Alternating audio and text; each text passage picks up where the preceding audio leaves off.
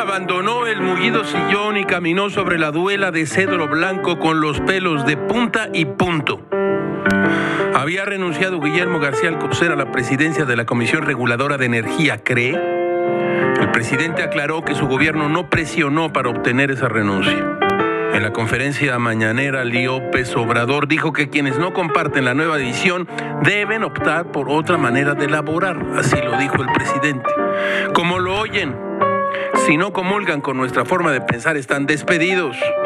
Escuchen esto que dijo el presidente.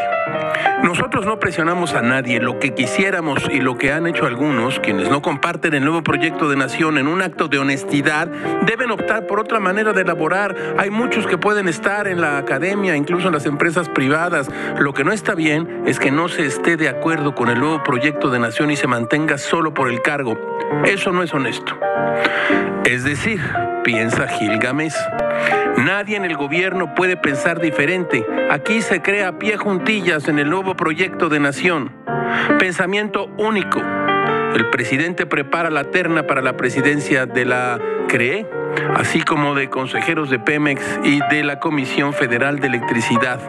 Gobierno con nuevo proyecto de nación solicita funcionarios nacionalistas, cercanos al pueblo, honestos, preparados y con buena presentación. Interesados presentarse en Palacio Nacional de lunes a domingo de 5 de la mañana a 12 de la noche. Ay, güey. Todo es muy raro, caracho, como diría Bertrand Russell.